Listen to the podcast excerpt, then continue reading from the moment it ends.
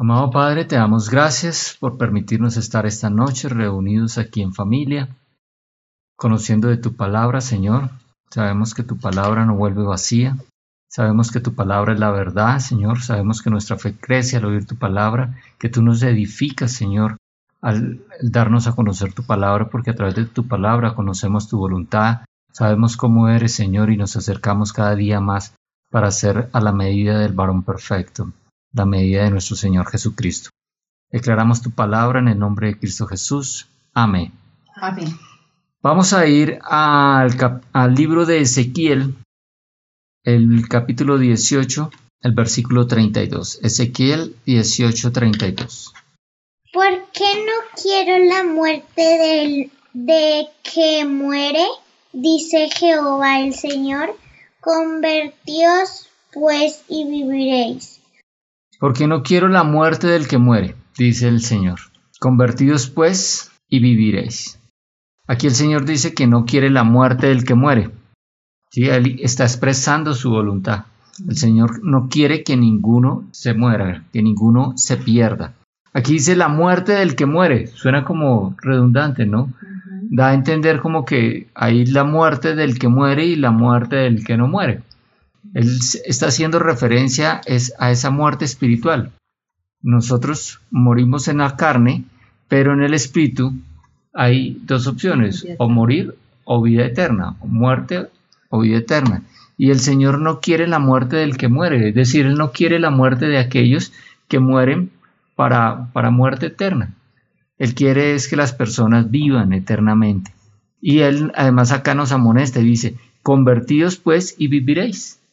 La forma es convertirnos, ¿sí? convertirnos de nuestro mal camino, convertirnos de nuestra equivocación, convertirnos de, de nuestro gran error que es no creer en Jesucristo. Cuando no creemos en Jesucristo estamos condenados a esa muerte, ¿sí? a esa muerte espiritual. Los que no creen en Jesucristo son los que mueren, son los que reciben la muerte del que muere. Entonces, la enseñanza de hoy tiene como título que ninguno se pierda. Vamos a ir al libro de Lucas, capítulo 15, del 1 al 7, Evangelio de Lucas, 15, 1 al 7. Vamos a leer la parábola de la oveja perdida. Parábola de la oveja perdida.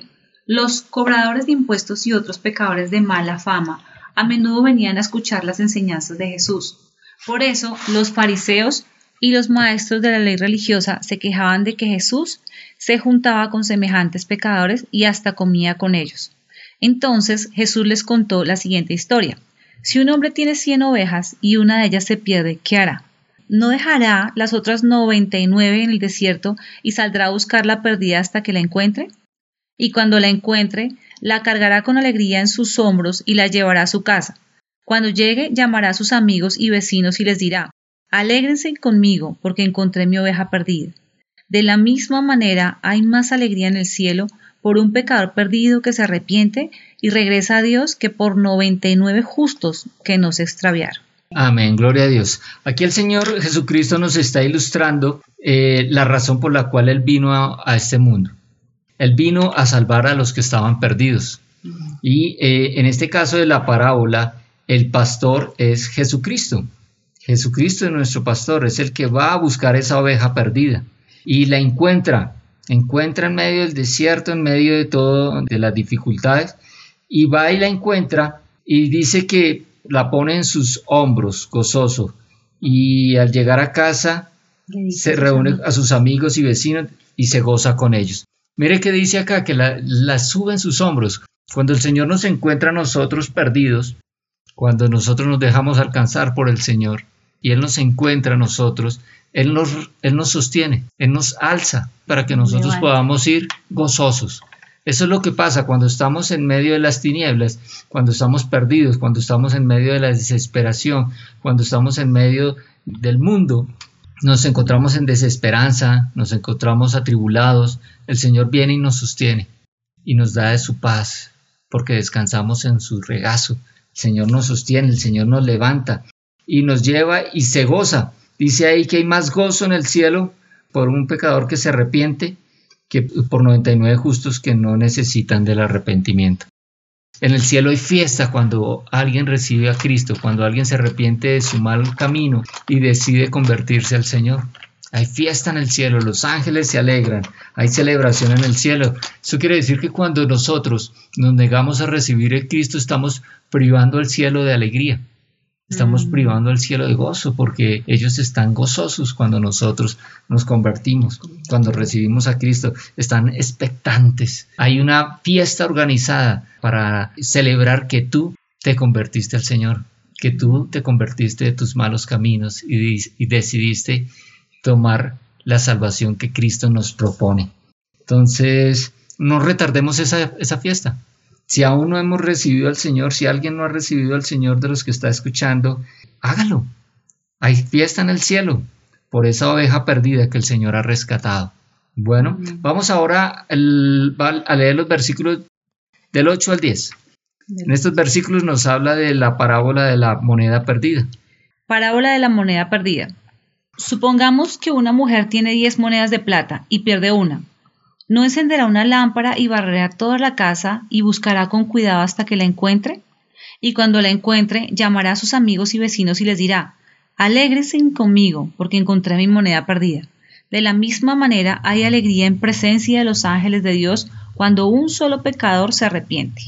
Entonces fijémonos acá que en la anterior parábola, los versículos anteriores, eh, Jesús toma, eh, comparaba al perdido como a una oveja. Una oveja que está eh, a la merced del lobo, que está al acecho. Todos sabemos que Satanás está al acecho. Y esta ovejita perdida es, es simplemente un, animalito que está, eh, que no tiene cómo defenderse de este lobo. Y el Señor viene y nos rescata. Ahora nos está comparando con una moneda de plata, una moneda de valor. O sea, el Señor ve en todos nosotros, incluso los que aún no lo, no lo han recibido como, como su Señor, los ve con valor. Sí, no importa la condición en la que se encuentre esta persona, no importa el, el, nivel de pecado en el que se encuentre, los errores que haya cometido en su vida, no importa la circunstancia en la que esta persona esté o lo mal que se, el mal que haya podido hacer, Dios lo ve con valor. Lo compara aquí como una moneda de plata, a la cual esta señora, esta mujer busca desesperadamente porque se le ha perdido uno. Jesús nos busca desesperadamente, Él quiere encontrarnos, Él quiere hallarnos. Y mire, cuando la mujer encontró la moneda de plata, eh, hubo gozo, ¿no? Y dice que esto es lo mismo que pasa en el cielo. Los, los ángeles de Dios sí se alegran, se llenan de gozo por el arrepentimiento de un pecado. Esto, esto, esto digamos que ratifica lo que es, decía la parábola anterior, o sea, aquí el Señor nos está diciendo que es cierto, es verdad, en el gozo hay, en el cielo hay gozo cuando un pecador se arrepiente, cuando una persona que, que así se considere buena persona, sabemos que no hay ningún solo justo, ¿no? Cuando una persona acepta a Cristo y cambia su vida para seguir los caminos de Cristo, hay gozo en el cielo. Bueno, Amén. Ahora vamos a ir a Primera de Timoteo, el capítulo 2, vamos a leer los versículos del 3 al 5. Primera de Timoteo 2, del 3 al 5. Esto es bueno y le agrada a Dios nuestro Señor, nuestro Salvador. Listo, aquí está diciendo, va a mencionar algo que es bueno y que es agradable a Dios nuestro Señor. ¿Qué es? Quien quiere que todos se salven y llegue a conocer la verdad. El Señor quiere que todos seamos salvos. Aquí nos está ratificando su voluntad. Ya lo habíamos visto en Ezequiel, que Él no quiere que, que la muerte para del que muere. Él quiere que todos se salven. Él no quiere que ninguno perezca. Él quiere que todos seamos salvos y que vengamos al conocimiento de la verdad. Y ahora nos va a exponer cuál es la verdad. Pues hay un solo Dios y solo un mediador que puede reconciliar a la humanidad con Dios. Y es el nombre Cristo Jesús. Jesucristo es el único camino para el Padre. ¿sí? Hay otro ver- versículo de la Biblia que dice que eh, nadie llega al Padre sino por el Hijo. El único pa- camino para llegar a, a Dios es a través de Jesucristo. No nos dejemos engañar, no hay ningún otro camino. La Y esta es la verdad, lo dice aquí la palabra. Él está exponiendo acá la verdad. Y la verdad es que no hay un, solo hay un Dios y un solo mediador entre Dios y los hombres, que es nuestro Señor Jesucristo. Entonces no nos podemos dejar engañar, no podemos buscar otro camino. Hay personas que se dejan llevar por las filosofías del mundo y piensan que pueden llegar a obtener la salvación o pueden llegar a Dios a través de caminos diferentes, sino el Señor acá nos está mostrando la verdad y la verdad es que solamente podemos llegar al Padre a través del Hijo. El Hijo es el que nos reconcilia con, la, con el Padre. El Hijo, a través de su sacrificio de muerte y resurrección, es el que nos, nos hizo dignos de estar en la presencia de, Dios, el que nos justificó. Ahora dice, continúa el 6. Él dio su vida para comprarles la libertad a todos. Este es el mensaje que Dios le dio al mundo justo en el momento preciso. Él dio su vida para comprar la libertad de todos. Él dio su vida por en rescate por todos. Es la propiciación. El Señor pagó con precio de sangre. Ese fue el precio que pagó. O sea, el precio, lo que valemos, eh, esa moneda de plata que Él nos compara, es realmente, es mucho mayor nuestro, nuestro precio, porque el precio que Él pagó fue precio de sangre. Con su propia sangre pagó el precio de nuestra libertad nos rescató con su sangre. Ahora miremos lo que dice Hechos el capítulo 3, el versículo 19. Hechos 3, 19. Ahora pues, arrepiéntanse de sus pecados y vuelvan a Dios para que sus pecados sean borrados. Bueno, la versión Reina Valera dice así. Así que arrepentidos y convertidos.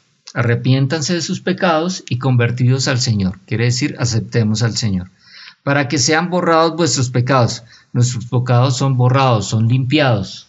Quiere decir que, ya no existen nuestros pecados. En Cristo Jesús ya no hay pecados. Cuando eh, se abre el libro, el, libro de la, vida, ahí no van a encontrar ningún pecado para ninguno de los que aceptamos a Cristo, porque nuestros pecados fueron borrados, ¿sí? Fueron borrados con la sangre de nuestro Señor Jesucristo. Y dice, para que vengan de la para que vengan de la presencia del Señor tiempos de refrigerio, dice la reina Valera. Para que vengan de la presencia del Señor tiempos de refrigerio. Quiere decir que nosotros cuando recibimos al Señor no solamente somos rescatados y nuestros pecados son borrados, sino que venimos a tiempos de refrigerio, tiempos de descanso. El Salmo 23 dice, el Señor es mi pastor, nada me falta, en lugares de delicados pastos me hace descansar, junto a aguas de reposo me pastoreará que nos está mostrando un lugar, un escenario de tranquilidad, de paz, donde no, donde puede que donde que lleguen los problemas, pero los problemas no nos, no nos desesperan, no nos angustian, sentimos paz y gozo en la presencia del Señor, por eso son tiempos de refrigerio. Y ya para terminar vayamos a Isaías 55, el versículo 6. Buscad a Jehová mientras puede ser hallado. Llamadle en tanto que está cercano. Buscad al Señor mientras puede ser hallado. Eso le pone un, límite de tiempo, ¿no? Hay un límite de tiempo. Todos sabemos que, que, la venida del Señor está cerca. Y aquí nos advierte, buscad al Señor mientras puede, puede ser hallado. Quiere decir que ahí va a haber algún momento en el que el Señor no pueda ser hallado, ¿cierto? Y llamarle en tanto que está cercano. Tenemos al Señor acá, el Espíritu Santo está listo, está disponible para que nosotros lo recibamos en su corazón, ¿sí? El Señor ya derramó el Espíritu Santo sobre el mundo, Él quiere que, nosotros lo recibamos. Y aquí nos advierte buscarlo mientras que puede ser hallado. No demoremos la decisión que debemos tomar. La decisión que debemos tomar es aceptar a Cristo, como nuestro Señor. No podemos darle más la espalda a nuestro Señor Jesucristo, debemos recibirlo, aceptarlo. No podemos dejarnos engañar, no podemos ser esas, esas ovejas que estamos, que estamos ahí a la merced del lobo el Señor nos quiere, nos ama y Él quiere que nosotros seamos salvos. Él no quiere que ninguno perezca. Él nos ve con valor. Él somos esa moneda de plata. Él pagó con su sangre el precio de nuestra salvación.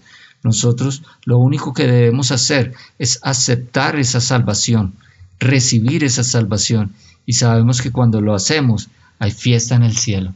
Amén. Amado Padre, Señor, te damos gracias por traer esta palabra para nosotros en este día. una palabra de refrigerio. Sabemos, Señor, que en tu presencia hay plenitud de gozo, Señor. Sabemos que en ti encontramos la paz que, que eh, no tiene comparación, paz que sobrepasa todo entendimiento. Padre Santo, Señor, te pedimos por aquellas personas que todavía tienen duda en su corazón y que no han abierto la puerta a Cristo que el Señor está a sus puertas y está tocando, y el Señor es paciente y Él persevera, pero eh, y Él no quiere que ninguno perezca porque Él nos ama, Señor. Pero llega, llega el momento, Señor, va a haber momentos en que, en que la gente no lo va a poder hallar, Señor. Entonces te pedimos, Padre Santo, que enciendas esos corazones, que transformes esos corazones de piedra en corazones de carne, para que reconozcan la verdad, Señor. Quíteles ese velo de mentira que Satanás ha puesto alrededor de sus vidas, Señor, para que puedan reconocer la verdad. Y la verdad es que solo hay un Dios y que solo hay una forma de llegar a este Dios, que es a través de su Hijo Jesucristo. Nadie llega al Padre si no es por el Hijo. Y esta salvación está disponible, está ahí. Solo tenemos que recibirla, Señor.